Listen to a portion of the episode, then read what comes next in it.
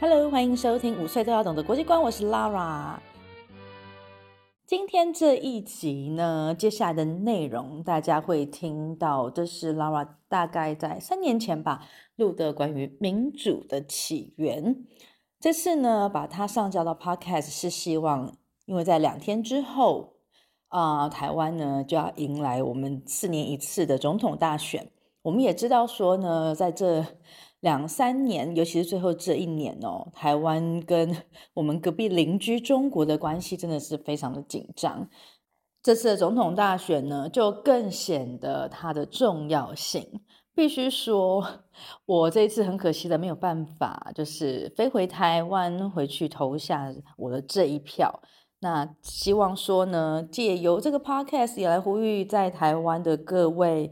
嗯，无论你的考量是什么，每个人都会有自己考量的角度跟出发点，请大家用理智想一想，怎么样子，哪一个组合的候选人对于台湾接下来的五年、十年、十五年、二十年的未来是真的有帮助的。虽然目前看起来好像，啊、在 台湾的民主制度之下。嗯，我觉得是整个民主选举的这一个框架之下，其实要能够有真的做很长期打算的候选人，其实是很少，因为现实的状况逼得他们只能走短线嘛。那这个就是相互影响的 结果。无论如何，我也没有标准的答案。那请大家呢都出去投下你这神圣的一票吧。Actually, I don't, and that's why we're here. Okay. Hello，欢迎来到五岁都要懂的国际观频道，我是 Lara。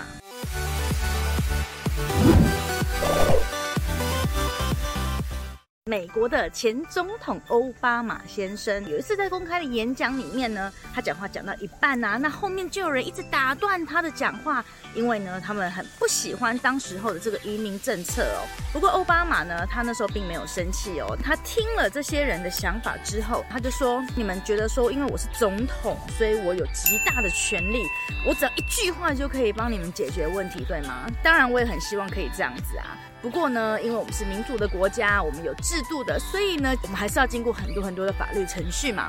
那么究竟什么是民主呢？现在大部分的人公认的民主制度呢，就是从大概两千五百多年前吧，从古希腊的雅典城邦呢开始建立的哦。在古希腊雅典城邦里面呢，每一个月一次呢，他们会召开公民大会。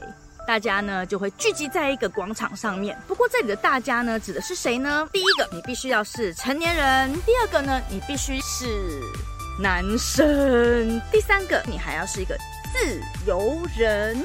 什么是自由人呢？当时候呢，在希腊的这个地方呢，有很多很多的城邦，他们常常的互相之间呢在打仗，战败的人呢就会被战胜的人抓去当奴隶。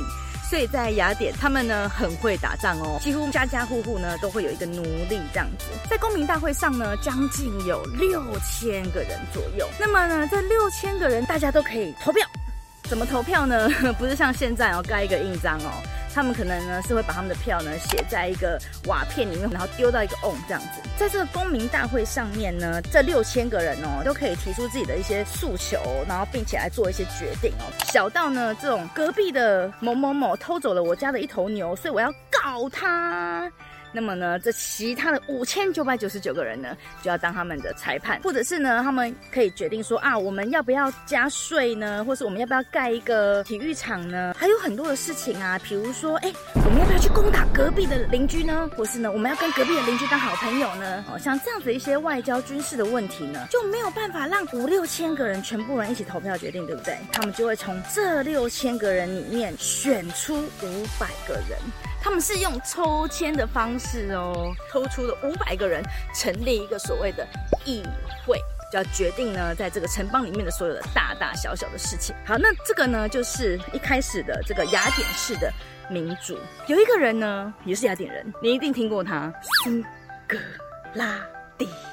跟他的学生柏拉图。苏格拉底呢，他就跟柏拉图说：“我其实很不喜欢我们这种民主。哎，假设今天你坐在一艘船上面，这艘船上面呢，有很多的人跟你一样。”你们从来都不知道洋流到底是往哪边飘，你也不知道什么叫做东南西北，你搞不清楚方向。但是呢，船上呢有一些人呢，他是有受过训练的，跟你一样的人呢，他可能是你的好朋友；跟你不一样的那个人呢，他也许是一个你很讨厌的人。你要选谁当你的船长？你会选一个有受过训练，或是呢有相关的专业知识的，但是你不喜欢他。还是呢，那你会选择一个哎，是你的好朋友、好邻居，但是呢，对于海洋呢，完全什么都不懂。你想要选谁当船长？我再举另外一个例子给你听听看哦。假设今天呢，你要选一个人当你的班长，那一个呢是卖糖果的商人，另外一个呢就是一个拿着针筒的医生。这个卖糖果的商人呢，就开始站在广场上面啊，跟大家说：如果你投我的话呢，保证你有吃不完的糖果哦。可是呢，我告诉你哦。如果你投隔壁的医针呢，你就会有吃不完的药跟打不完的针哦。那我们现在也来听一听医生他的证件，让他发表一下好了。医生呢就说：“我的责任就是治病啊，不管这个药是甜的、是苦的，只要是能够把这个病治好，我就会叫你做啊。”好，你会觉得？卖糖果那个人听起来是不是感觉是比较好听，跟他的糖果一样甜甜的，对不对？很多人呢就会选择卖糖果这个人。可是你觉得，当你生病的时候吃糖果有用吗？我好像没有用，对不对？这就是苏格拉底呢，他为什么呢很不赞成当时候的雅典式的民主？因为他觉得呢，这些被抽出来的五百个人，其实他们并没有治理一个城邦所应该具备的专业知识啊。台湾呢，在今年二零二零年呢，历经了两次非常重大的民主的行为哦。第一个，我们全民直选了总统拉瓦老师有去投票，我真的很幸运哦，我是生活在二十一世纪的台湾，我只要成年，不管我是男生还是女生，我都有权利去投票。第二个，我们也做了什么呢？在当时候呢，雅典还有。另外一个很有趣的制度哦，当他们发现这个执政官呢，他很不适合当这个执政官的时候呢，他们就可以偷偷的罢免他。他们会把这个人的名字刻在那个陶片里面呢，然后呢丢在路边的一个罐子里面。那他们到了一定的时间呢，就会有人把这个东西打开来，然后大家看，哦拉了一票。Lara 两票，Lara 三票，Lara 五千票，居然有五千个人都觉得 Lara 不适合当执政官呢。这个时候呢，Lara 就会被驱逐。这个放在今天呢，也就是所谓的什么呢？罢免权。